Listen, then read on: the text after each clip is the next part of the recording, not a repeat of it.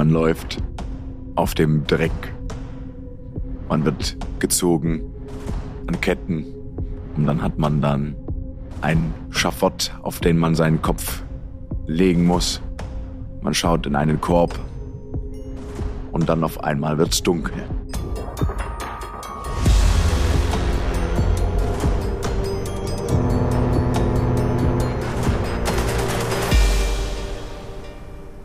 Mama spricht heute mit einem echten Piraten, habe ich heute Morgen zu meinem Sohn gesagt, der ganz große Augen machte und nicht so ganz wusste, ob er jetzt in den Kindergarten gehen soll und mich alleine gehen lassen kann oder nicht. Weil er weiß unter anderem so ein bisschen, was Piraten sind und das war ihm dann doch nicht ganz geheuer. Und ähm, so ist es. Wir haben heute mit einem echten Piraten gesprochen. Maya hinter der Kamera, nicht, dass ihr euch wundert, dass sie nicht im Gespräch mit drin ist. Und wir waren letztes Jahr aufgrund einer Kooperation im Hamburg Dungeon, muss man dazu sagen, dass ihr nicht gleich denkt, wir sind völlig übergeschnappt und haben da einen Firmenausflug gemacht, weil wir dort auch ein Bracelet hatten unter anderem. Das ist ein, ein Eventpunkt hier in Hamburg, wo man hingehen kann und alleine zu zweit mit der Familie ähm, oder auch mit, mit der Firma oder ähm, dem Team einen Ausflug machen kann. Und das haben wir gemacht und dort unter anderem sind wir der Geschichte wieder begegnet von Störtebecker. Der ist in Hamburg mehr als bekannt und auch weit darüber hinaus vor allen Dingen. Und warum ist es eigentlich so? Es gibt super viele Mythen und Geschichten und da wollen wir euch heute einmal mit auf die Reise nehmen und ein bisschen mehr Licht ins Dunkel bringen, weil an der Geschichte kommt man einfach nicht vorbei und jeder kennt den Namen, aber weiß nicht so wirklich was darüber hinaus. Deswegen, wir befinden uns heute im 14. Jahrhundert. Keiner hat, glaube ich, eine wirkliche Vorstellung, außer er beschäftigt sich damit äh, gerade aktuell in der Schule oder hat irgendwas damit studiert, äh, geschichtlich, dass er darüber Bescheid weiß. Ähm, wir sind im 14. Jahrhundert. Das ist das Spätmittelalter und ist geprägt gewesen von vor allen Dingen sehr vielen Krisen rund um Europa und ähm, unter anderem der Pest. Ähm, ein Drittel der Personen sind gestorben, weil man sich dem einfach nicht entziehen konnte. Es war eine tödlich verlaufende Krankheit und ähm, auch sehr gefürchtet. Der schwarze Tod hat sehr viele Menschen genommen und hat vor allen Dingen dadurch, dass so viele Menschen gestorben sind, natürlich auch ordentlich die Zeit durchgerüttelt. Wirtschaftlich natürlich konnten Strukturen, so wie sie waren, nicht gehalten ähm, werden, weil einfach auch das Leben nicht so weitergeführt werden konnte wie bisher und ja, viele Unternehmen ersetzt werden mussten, Unternehmen mehr innen ersetzt werden mussten, vor allen Dingen Unternehmen mehr zu der Zeit. Und deswegen ist es eine ganz besonders spannende Zeit gewesen. Viel Spaß mit dieser doch sehr unkonventionellen und vielleicht auch überraschenden Folge für euch. Bisschen humoristisch natürlich angelegt und wir hoffen, dass sie euch gefällt. Nächste Woche geht's dann wieder mit aktuellen Themen weiter. Und ja, genießt die kleinen, den kleinen Ausflug in ich sage jetzt mal, überschwemmte Zeiten, äh, in Zeiten, wo man gucken musste, dass man sich nirgendwo ansteckt, weil man es sonst nicht überlebt. Und lasst euch mitreißen. Viel Spaß. Wen habe ich denn vor mir sitzen? Stell dich doch einfach mal selber vor. Ja, also mein Name ist Klaus Stördebeker und ich bin Seefahrer und Pirat, kann man sagen. Ja, Seeräuber. Das ist mein Beruf. Ich hatte ja schon mal vorher angekündigt in einer alten Podcast-Folge, dass wir unbedingt echte Piraten in, unserer, ähm, in unserem Podcast haben wollen, die aus ihrem Leben und ihrem Alltag erzählen und wie man überhaupt dazu kommt. Wo bist du denn geboren worden und wie bist du denn überhaupt Pirat geworden? Ja, also über meine Herkunft gibt's viele verschiedene Theorien, Mythen, man weiß es nicht so ganz genau. Also es kann sein, dass ich aus Rothenburg komme oder aus Pferden. Manche sagen aber auch, dass ich aus Wismar komme. Aber die genaue Herkunft von mir und wann ich geboren bin, das ist ein Geheimnis, was die Geschichte für sich behält. Wo fühlst du dich denn heimisch oder wo ist denn die Heimat in deinem Herzen aus deiner Sicht? Naja, Heim Heimat. Heimat ist schwierig zu sagen. Es gibt ja verschiedene Heimaten. Also, Heimat. Kannst du uns ähm, was zu deinem Namen sagen? Wie kam es zu Störtebecker? Ist das dein richtiger Name? Störtebeker ist natürlich nicht mein richtiger Name. Das ist mehr ein Spitzname, den ich mir über die Jahre angeeignet, angetrunken, kann man ja schon fast sagen, habe. Tatsächlich wird mir nachgesagt, dass ich einen 4 Liter Humpen Wein oder Bier in einem Zug leer getrunken haben soll. Das ist schon eine ganze Menge. Ich habe den Becher also quasi gestürzt und das ist dann Stördebeker, stürzt den Becher. Ich habe den Becher Becher gestürzt. Deswegen bin ich Stördebeker. Dann sollten wir vielleicht gleich mal äh, was trinken gehen nach dem Podcast. Ich bin, würde ich sagen, auch ganz äh, trinkfest für eine Hamburger Dern, aber das können wir dann noch mal gerne gucken. Ähm, Erzähl uns doch mal ein bisschen was über deine Zeit mit ähm, den Vitalienbrüdern. Du bist ja nicht alleine unterwegs gewesen, sondern es gibt Leute, die dich unterstützt haben und die quasi mit dir herumgezogen sind. Erzähl doch mal. Ja, also die Vitalienbrüder, das ist eine wagemütige und kühne Truppe von Freibeutern, zu denen ich stolz gehörte. Wir waren eine Gemeinschaft von Seeräubern, die sich zusammengeschlossen hatten, um in einer Zeit von politischen Unruhen, Umbruch und Konflikten, wo wir da unsere eigenen Interessen durchsetzen konnten für, und für unsere eigenen Interessen kämpften. Und was habt ihr so, ähm, also wie habt ihr zusammengearbeitet, nenne ich es jetzt mal? Also was habt ihr für Raubzüge begangen? Also unsere Hauptaufgabe, da war es, die Lebensmittelrouten nach Stockholm freizuhalten. Viele schwedische Städte standen damals unter dänischem Einfluss, aber die Stadt Stockholm hat sich sehr geweigert. Und somit waren wir dafür verantwortlich, alle Lebensmittellieferungen in die Stadt trotzdem zu gewährleisten und freizuhalten. Ähm, ich hatte eingehend den Satz gesagt oder dich beschrieben mit Gottes Freund, der Welt Feind. Du warst jetzt nicht alleine unterwegs und ähm, es scheint nicht nur um Gold und Ruhm gegangen zu sein, sondern anscheinend auch um mehr. Ja, also wie gesagt, wir waren ja erst dafür da und haben die Lebensmittelrouten freigehalten. Und als sich diese verfeindeten Herrscher dann irgendwann, wie das dann so ist in der Geschichte, wieder vertragen haben, dann wurde es langsam schwierig für uns weil wir nicht mehr unsere Hauptaufgabe in dem Sinne gemacht haben, wie wir es bis jetzt gemacht haben. Und es gab viele Piraten und wir waren dann der ganzen Geschichte schutzlos ausgeliefert. Musstest du dich dann auch verstecken? Ja, ich fand Unterschlupf in der Kirche St. Marien im ostfriesischen Marienhafen. Und da gibt's auch einen Turm, einen großen. Nicht schlecht, dass, also ich finde es äh, sehr beeindruckend, wie viel nach dir benannt wurde. Also ein Turm, ganze Ortschaften, Statuen kennt man hier in Hamburg und äh, es gibt hier sogar ein Bier in Hamburg, was nach dir benannt wurde, habe ich rausgefunden. Das ist gut möglich. Also, das kommt wieder auf meine Trinkfestigkeit zurück. ähm, ihr habt also Schiffe ähm, im Schutz der Krone überfallen, kann man das so sagen? Jo, das ist korrekt. Ihr habt also, also ihr seid die ganze Zeit mit dem Schiff unterwegs gewesen und habt verschiedene Raubzüge gemacht. Seid ihr denn nur auf dem Wasser unterwegs gewesen oder habt ihr auch am Land Raubzüge gemacht? Also wie sah so ein Alltag bei euch aus? Ja, wir sind schon eher auf dem Schiff unterwegs gewesen und auf hoher See. Ihr habt also ähm, Schiffe im Schutz der Krone überfallen. Also durftet ihr das? Ja, also wir haben von der Krone, wie man so schön sagt, Kaperbriefe bekommen. Diese Kaperbriefe gaben uns offiziell das Recht, andere Schiffe, Schiffe anderer Nationen, auszurauben. Im Gegenzug dafür haben wir auch ja, habt ihr dann die, die den Kaperbriefen ausgestellt haben, wahrscheinlich ähm, genau, was wir haben denen dann was Beute. abgegeben und haben dafür aber auch wiederum Schutz in unseren, in den Häfen von den jeweiligen Herrschern bekommen. Ja, klingt nach einem äh, sinnigen Geschäft auf jeden Fall. War das, war das eine Masche von euch, die euch quasi die Legitimation gegeben hat, diese Raubzüge auszuführen oder haben das auch andere gemacht? Wie das immer so ist, wenn einer das macht, machen es alle. Natürlich haben andere Nationen das auch gemacht.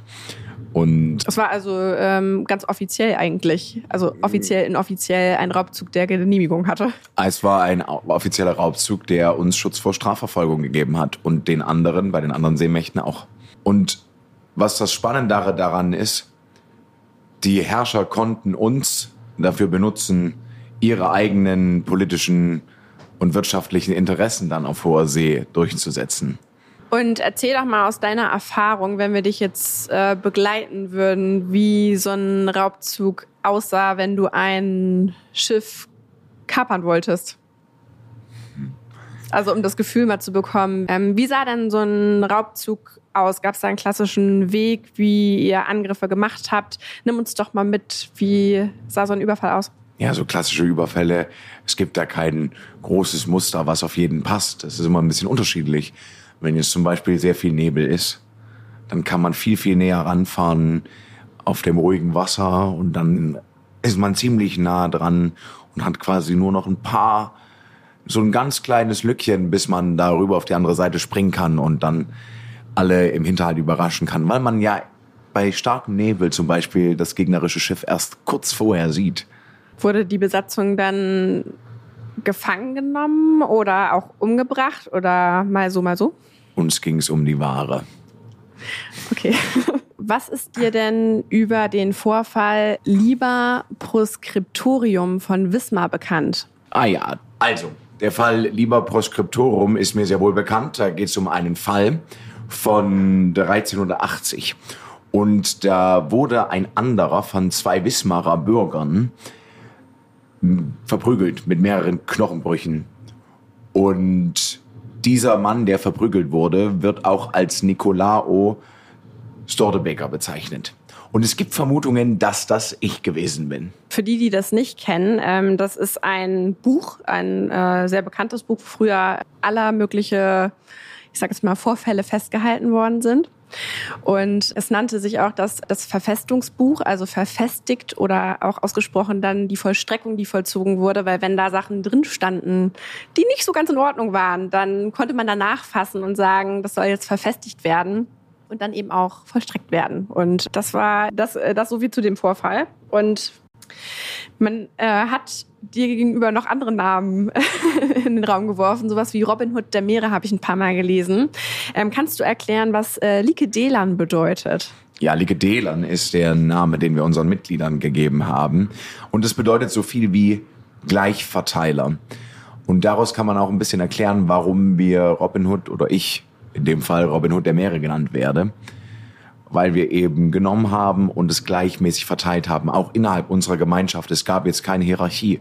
Also jeder, mit, jedes Mitglied von uns, jeder Ligedeler, hat denselben Anteil bekommen. Den gleichen Anteil. Und das war eher untypisch, glaube ich, oder? Also normalerweise war es schon so, dass es eine Hierarchie oder auch eine Umverteilung zum Positiven für denjenigen, der das angeführt hat, äh, gab, oder? Ich denke schon. Aber wie, wie kam es, dass äh, das bei euch, ähm, oder meinst du, dass ihr dafür bekannt oder berühmt geworden seid, gerade dafür, dass eben ja eine Art Gerechtigkeit in der Ungerechtigkeit geherrscht hat? Ja, ich glaube schon in allen Bereichen. Also ich glaube auch immer, dass eine Gleichverteilung viel zufriedener macht bei den Mitgliedern, als wenn einer mehr kriegt als der andere. Das versuchen wir bei uns im Team auch immer äh, so zu halten. Ähm, ich weiß, wie schwer das manchmal fällt, aber ähm, das ist auf jeden Fall eine gute Lösung und sorgt auf jeden Fall für mehr Zufriedenheit, denke ich. Wieso bist du ein Pirat aus Überzeugung geworden? Das ist eigentlich ganz einfach, wenn man sich schon einfach mal vor das Meer stellt und nach draußen schaut und die unendliche Weite sieht. Und gerade an Land, da gab es so viele Konflikte und so viel Chaos zwischenzeitlich dass das Meer einfach die perfekte Flucht ist, um frei zu sein. Man kann überall hin, wo man hin möchte. Man kann andere Schiffe ausrauben als Pirat und seinen eigenen Reichtum vermehren. Man hat Abenteuer und zwar jedes Mal. Man hat den Wind in seinen Segeln. Man hat das Salz in der Kehle und das ist einfach, glaube ich, ein unbeschreibliches Gefühl von Freiheit, was ich mit Piratsein verbinde, was großartig ist. Ist ja heute noch weniger erlaubt als damals, aber ich glaube, man kann das so ein bisschen mit dem Reisehunger, wenn man schon mal gereist ist, irgendwie nachvollziehen und sich so ein bisschen ja, vorstellen, ansatzweise vielleicht, wie das für dich gewesen sein muss, wenn du einfach auf dein Schiff gestiegen bist und ja, einfach losgesegelt bist, ohne auch immer das Ziel zu kennen. Also es klingt auf jeden Fall nach einem sehr, sehr aufregenden Leben. Kann ich mir auch gut äh, vorstellen. Wie endete deine Verfolgung durch die Hanse und insbesondere Hamburg? Wir sind hier ja in Hamburg und wie ist da der Zusammenhang mit Hamburg überhaupt? Wieso kennt man dich vor allen Dingen hier? Warum man mich hier kennt? Mhm. Das ist, glaube ich, halt ein bisschen was mit meiner Hinrichtung zu tun, die dann folgte, die nämlich am Grasbruch stattfand. Aber was hast du verbrochen, dass du am Grasburg gelandet bist und hingerichtet werden musstest? Deine ganzen ähm, Machenschaften und dein Handel ist ja nicht unentdeckt äh, geblieben, beziehungsweise du bist ja schon dadurch aufgefallen und warst dadurch auch sehr bekannt. Aber wie kam es dazu, dass dein Treiben irgendwann ein Ende hatte und du in Hamburg irgendwann nicht mehr weitergekommen bist? Naja, man versuchte ja natürlich, uns die ganze Zeit zu verfolgen. Das war ja immer ein Leben in Angst und Schrecken. Und man hat dann irgendwann, vor allem die Hansestadt Hamburg hat irgendwann versucht, seinen Seehandel noch mehr zu schützen. Und die Hansekocken, wir waren den Hansekocken immer überlegen. Aber irgendwann gab es dann einfach diesen einen Tag, wo wir es eben nicht geschafft haben, rechtzeitig zu fliehen. Und somit hat uns die Hansestadt Hamburg, die Hansekocken dann eingeholt und mitgenommen. Ähm, mich interessiert jetzt besonders, wie deine Verfolgung endete durch die Hanse und insbesondere durch Hamburg. Die sind ja doch sehr hartnäckig gewesen und haben aufgerüstet, um dich zu schnappen. Ja, das Ende war dann doch mit, es war ein erbitterter Kampf. Ich war mit meinem Schiff Toller Hund unterwegs und vor Helgoland wurde ich dann am 22. April 1401 dann endgültig gestellt. Nach einem harten Kampf könnte an dem äh, Seehandel mit England und Holland und vor allen Dingen mit den ganzen Piratengriffen, die da stattgefunden haben, zusammengehangen haben, dass man da dich einfach bekämpfen wollte und ein bisschen energischer unterwegs war. Ähm, erzähl doch nochmal von dem Moment, wie du dich gefühlt hast, als du dann gestellt wurdest auf deinem, auf deinem Schiff. Das hieß irgendwas mit Hund. Toller Hund. Toller Hund. Erzähl mal von dem Moment, wie das dann tatsächlich für dich war, wie du dich gefühlt hast, ähm, als du dann gestellt wurdest. Das Gefühl war furchtbar ich wurde in meiner Freiheit eingeengt. Es war ein sehr, sehr trauriger Moment und hart. Man hat die ganze Zeit das Gefühl von Freiheit, wenn man unterwegs ist. Und dann gibt es auf einmal diesen einen Moment, wo es auf einmal nicht mehr da ist. Ich konnte nicht mehr überall hin, wo ich hin wollte. War dir bewusst, dass es endlich war oder dachtest du, du kommst nochmal wieder aus der Situation raus, weil es vorher auch schon so oft geklappt hat? Naja, als wir auf hoher See waren, hatte ich immer das Gefühl, dass ich wieder wegkomme und dass ich immer meine Freiheit bewahren kann. An diesem Moment war es mir schon recht klar, dass es vorbei ist. Eben weil der Kampf auch so erbittert und hart und schwer war. Mhm. Es gibt jetzt verschiedene Theorien, wie dein Schiff dann wirklich nachher zum Erliegen gekommen ist. Ähm, es gibt den, die Geschichte, habe ich gelesen, dass flüssiges Blei im Spiel war. Was ist da passiert? Naja, also es gibt die eine Theorie, dass man eben flüssiges Blei ins Ruder gekippt hat. Und das macht ein Schiff manövrierunfähig. Das heißt, man kann sich nicht mehr bewegen, man bleibt einfach auf dem Kurs, auf dem man gerade ist. Und dann ist es natürlich einfacher gestellt zu werden. Und die zweite Theorie, bevor du dann auf die bunte Kuh gekommen bist, also auf das andere Schiff, was sich dann überführt hat, was besagt die? Die sagt, dass der Hauptmast meines Schiffes durch Geschosse der bunten Kuh zerstört wurde. Und wenn ein Hauptmast wegfällt, kann man auch nicht mehr weiter segeln. Das jetzt in deiner ersten Erzählung, wie du dich gefühlt hast bei der Festsetzung, bist du nicht drauf eingegangen, was es von beiden hätte sein können. Was entspricht da nun der Wahrheit? Ein Geheimnis der Geschichte. Du bist ja nicht alleine auf dem äh, Schiff gewesen, sondern mit dir war ja deine ganze Crew, von der du schon erzählt hast, die zusammengehalten hat unterwegs. Wie viele Likedela waren dann mit dir an Bord? Wir waren insgesamt 72 Gefährten. Und das ist eine ganz schön große Menge an Leuten, äh, denen es ähm, ähnlich wie dir ergangen ist. Am 21. Oktober 1401 seid ihr auf den Grasbrook gebracht worden. Was ist dort passiert? Dort sind wir dann enthauptet worden.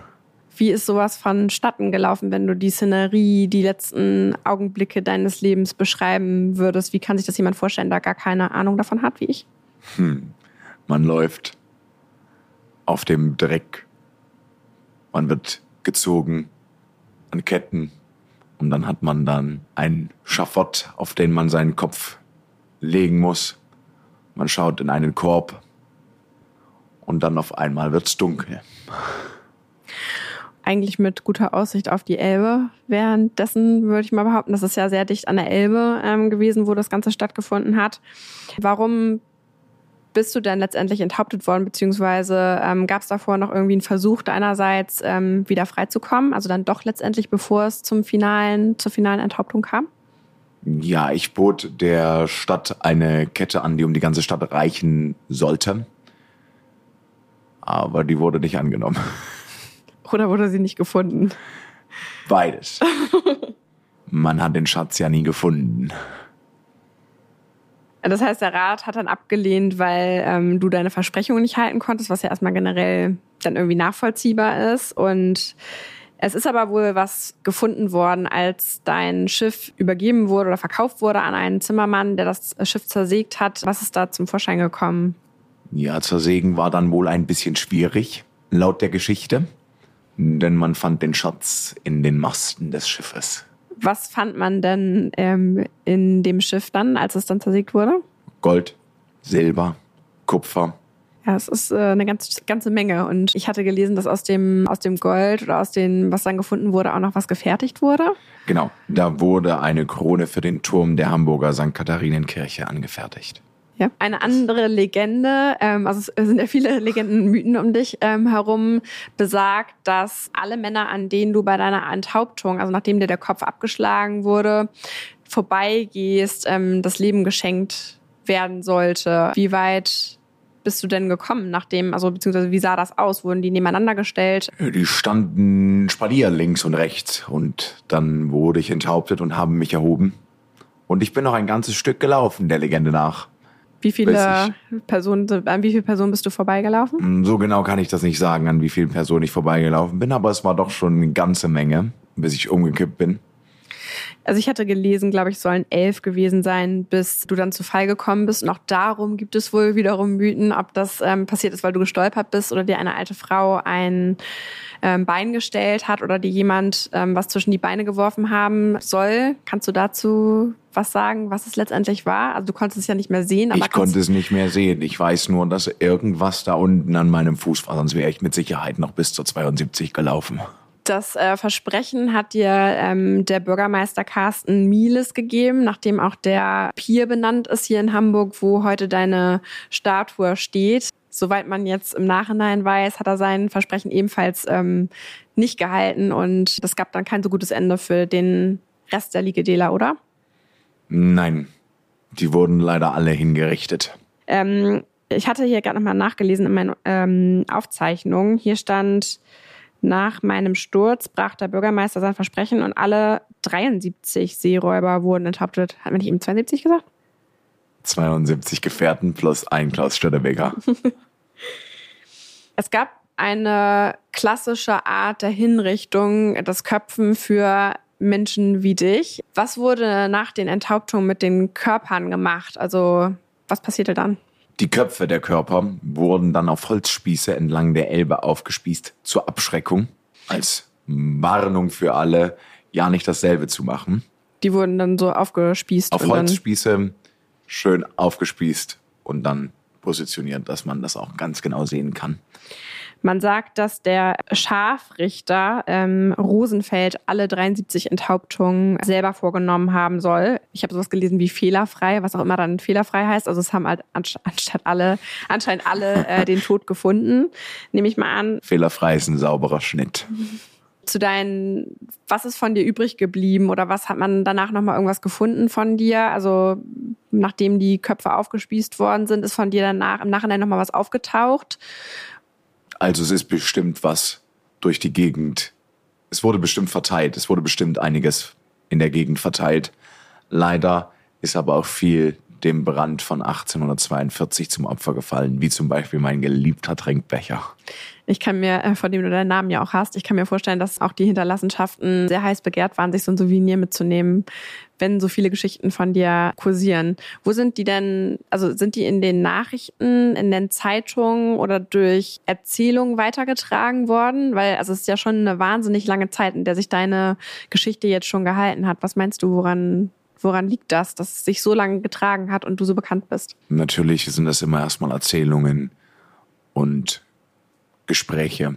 Und dann irgendwann werden Geschichten aufgeschrieben, ausgeschmückt und größer gemacht. Meinst du, es ist auch ein bisschen stille Post dann dabei gewesen? Natürlich. okay, vielen lieben Dank ähm, für dieses Interview und einen kleinen Rückblick in vergangene Zeiten. Gerne. Heute am Freitag, den 13. Oktober, findet im Hamburg Dungeon eine Blutspendeaktion von 13 bis 17 Uhr statt. Jeder, der spendet, kann eine Freikarte bekommen. Und zur Info für euch, ich habe am Anfang den Tipp bekommen, nicht die direkt danach einzulösen, sondern an einem anderen Tag zu kommen, weil wenn man erstmal Blut gespendet hat, sollte man vielleicht mit einem vollen Blutkreislauf wieder herkommen. Also die könnt ihr danach noch zwei Jahre lang einlösen. Und im gesamten Oktober findet im Hamburg Dungeon die Herbstshow Die Toten von Kirchhoff statt. Und wenn ihr Störtebecker live sehen wollt und dich in Aktion, was muss man da machen? Das Hamburg Dungeon besuchen.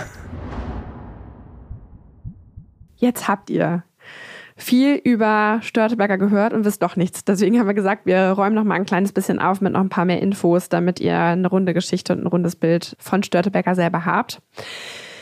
Ich nehme euch einfach mal mit in ein paar Daten, damit ihr euch da euer eigenes Bild von machen könnt. Weil die Rätsel sind ja bis heute nicht gelöst. Also, wir hatten ähm, über die Statue gesprochen, die steht hier in Hamburg, in der Hafen City, die ihr euch anschauen könnt. Die steht genau da, wo die Köpfung von Piraten ähm, über Jahrhunderte hinweg stattgefunden haben. Wenn Piraten Handelsschiffe überfallen haben oder wohlhabende Hamburger Kaufleute, dann sind sie dort eben aufgespießt worden, also die Köpfe dann. Ähm, und wenn irgendjemand in die Stadt reingefahren ist mit dem Schiff, dann war das ein Mahnmal, was direkt sagen sollte, ihr macht hier keinen Scheiß, sonst hängt euer Kopf da sozusagen. Und dafür war der Platz bekannt. Das war, ist Fakt und da sind auch Köpfe gefunden worden und deswegen ähm, ist das auf jeden Fall keine Legende. Und der letzte Name, der bekannt ist, auch der Vorname, wir haben bewusst den Vornamen nicht verwendet, ist Klaus Störtebecker. Und der war eben bekannt dafür, dass auf Nord- und Ostsee er sein Unwesen trieb, beziehungsweise die Vitalienbrüder und dann auch eben dort gefangen genommen wurde. Und es dürfte vor 620 Jahren nach der Geschichte am 20. Oktober 1401 gewesen sein, als er zusammen mit mehr als 70, ähm, in der Geschichte haben wir es gehört, mit ihm zusammen 73 von den Likedelern auf dem Richtplatz geköpft wurde. Wie alt er war, ist unklar, weil seine Biografie eben so lückenhaft ist. Klar ist, dass die ähm, hanseatische Armada rund um das Flaggschiff Bunte Kuh, die der aus den Niederlanden stammenden Hamburger Kaufmann Simon von Utrecht ausgerüstet hatte, die Piraten eben äh, in der Seeschlacht vor Helgoland dann letztendlich eingesammelt hat und gestellt hat. Und die Hinrichtung selber ähm, war eben auf dem Grasbrook, wo es eben dazu kam, dass der Hamburger Bürgermeister damals, Kersten Mieles, ähm, einen Handel geschlossen hatte.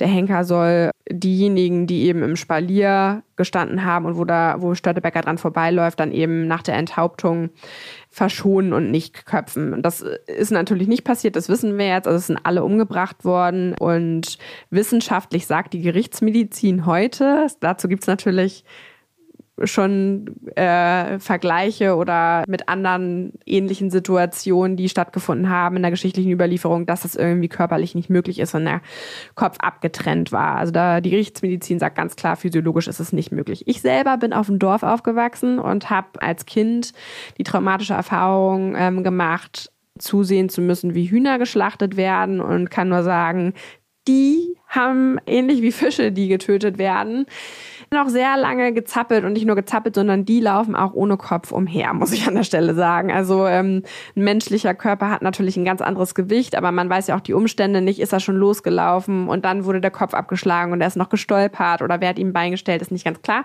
Deswegen, da müsst ihr eure eigene Wahrheit finden, aber ganz ausgeschlossen nur, weil das regulär, wenn der Kopf abgeschlagen wird, nicht möglich ist. Ähm, man weiß die Umstände nicht. Weiß ich nicht.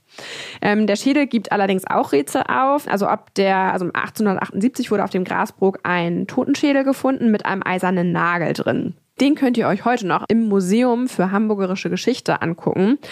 Es hat ein, ein DNA-Team aus Kanada ähm, versucht zu klären, ob die Knochen DNA-Material enthalten. Das wurde verneint, also es konnte nichts mehr gefunden werden, weil man hätte mit den noch lebenden Namensvettern von Störtebecker Vergleiche anstellen können, um zu sagen, okay, das ist der Schädel von Störtebecker.